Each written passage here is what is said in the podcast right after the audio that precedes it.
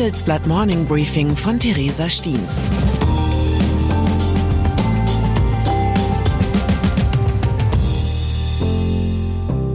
Guten Morgen allerseits. Heute ist Donnerstag, der 22. Dezember. Und das sind unsere Themen. Zelensky sucht Verbündete in Washington. Putin sucht Abnehmer in Asien. Und Start-up sucht Lösung für Medikamente. Nach einer kurzen Unterbrechung geht es gleich weiter. Bleiben Sie dran. Die Welt steht vor gewaltigen Herausforderungen. Zum einen die Energiewende voranzutreiben und gleichzeitig den Klimawandel einzudämmen. Und auch der Energieträger Wasserstoff gewinnt weltweit immer mehr an Bedeutung. Doch wie geht es weiter? Erfahren Sie mehr auf dem Handelsblatt Wasserstoffgipfel 2024 am 12. und 13. Juni in Essen. Infos unter handelsblatt-wasserstoffgipfel.de. Mit dem Vorteilscode Wasserstoff 2024 erhalten Sie einen Rabatt von 15% auf die Tickets. Treffen. Eindrücklicher hätte die Botschaft gestern Abend kaum sein können.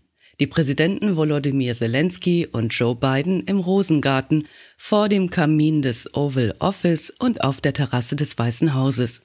Die Bilder, die von der ersten Auslandsreise des ukrainischen Präsidenten um die Welt gingen, ließen nur eine Schlussfolgerung zu. Die USA stehen an der Seite der Ukraine. Eine Botschaft, die wohl genauso intendiert war und die vor allem einen Adressaten hatte, den russischen Präsidenten Wladimir Putin. Der hatte nur wenige Stunden zuvor seine eigene Botschaft an die Welt gesandt. In Moskau pries Putin unbescheiden, man verfüge im Krieg über alles. In Zukunft solle es noch mehr modernes Gerät und viel Geld für die Armee geben, versprach er. In der Ukraine bombardiert Russland derzeit gezielt die zivile Infrastruktur. Wohnhäuser, Kraftwerke, Stromnetze und Heizanlagen. Das eigentliche Angriffsziel jedoch ist die Moral der Ukrainerinnen und Ukrainer, die in Kälte, Angst und Dunkelheit auf ein Ende des Krieges hoffen. Joe Biden warf Putin vor, seine Angriffe auf Zivilisten zu eskalieren. Russland wolle den Winter als Waffe einsetzen.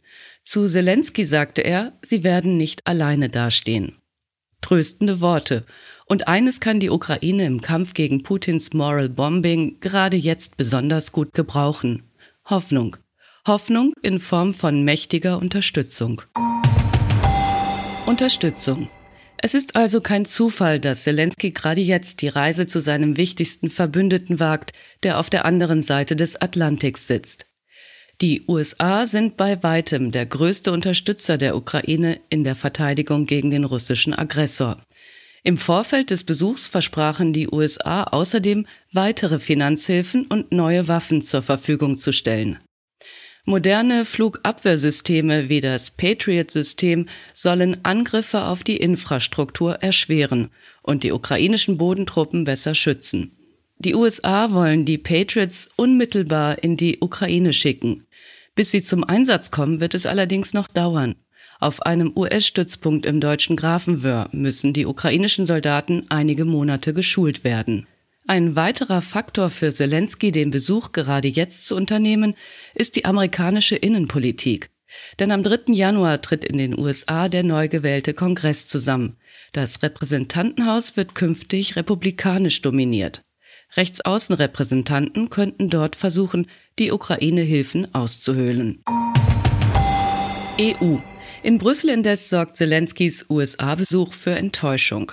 Der Chef der Europäischen Volkspartei Manfred Weber bedauerte im Handelsblatt-Interview, dass der ukrainische Präsident für seine Reise kein Ziel in Europa gewählt habe. Weber sagte aber, er habe volles Verständnis dafür, dass Zelensky Washington besucht habe. Denn die militärische Logik stehe jetzt im Mittelpunkt.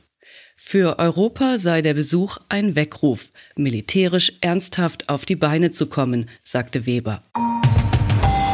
Sanktionen. Im Kräftemessen zwischen Russland und der Ukraine deutet einiges darauf hin, dass zumindest ökonomisch die russischen Kräfte schwinden könnten.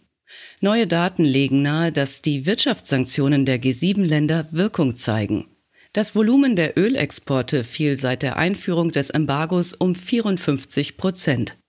Die neuen Daten legen nahe, dass es Russland schwerfällt, Rohöl, das für Europa bestimmt war, nach Asien umzuleiten. Gleichzeitig will Deutschland von asiatischen Öllieferungen etwa aus Kasachstan profitieren. Die geoökonomischen Karten werden derzeit neu gemischt. Medizin. Medikamente gibt es bislang meist in Einheitsdosierungen. Eine Tablette enthält beispielsweise 500 Milligramm eines Wirkstoffs. Die Packungsbeilage verrät, wie viele davon die Patienten einnehmen sollen, um die gewünschte Linderung zu spüren. Dabei gibt es ein Problem. Während die Medikamente alle gleich konzipiert sind, ist jeder menschliche Organismus anders.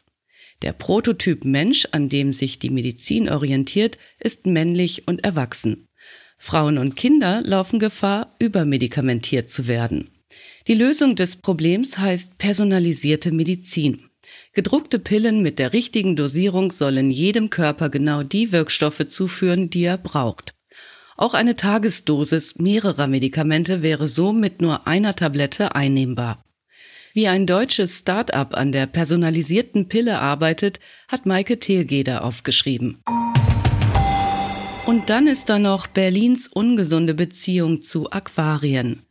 Nach der Havarie des Aquadoms, bei der über 1500 exotische Fische den Tod fanden, sorgt jetzt ein neues Großprojekt für Aufregung. Im Bezirk Lichtenberg soll ein neues Hotel mit eingebautem Aquarium entstehen. Die gute Nachricht für die zu Recht besorgten Meerestiere, das Hotel steht dicht an der Spree. Das rettende Wasser wäre bei einem Unfall also nicht so weit entfernt. Ich wünsche Ihnen einen guten Tag ohne Havarien. Es grüßt Sie herzlich Theresa Stiens. Zur aktuellen Lage in der Ukraine. Wieso Russland offenbar viel Gold aus eigener Produktion kauft. Westliche Währungen sind für Russland wegen der Sanktionen weniger nützlich. Experten vermuten, dass das Land sie nun verstärkt gegen Edelmetalle wie Gold eintauscht.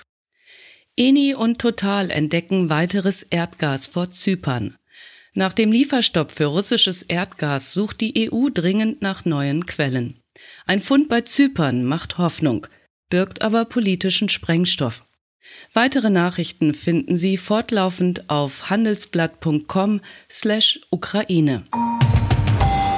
Das war das Handelsblatt Morning Briefing von Theresa Stiens, gesprochen von Wiebke Bergemann. Die Welt steht vor gewaltigen Herausforderungen. Zum einen die Energiewende voranzutreiben und gleichzeitig den Klimawandel einzudämmen. Und auch der Energieträger Wasserstoff gewinnt weltweit immer mehr an Bedeutung. Doch wie geht es weiter? Erfahren Sie mehr auf dem Handelsblatt Wasserstoffgipfel 2024 am 12. und 13. Juni in Essen. Infos unter handelsblatt-wasserstoffgipfel.de. Mit dem Vorteilscode Wasserstoff 2024 erhalten Sie einen Rabatt von 15% auf die Tickets.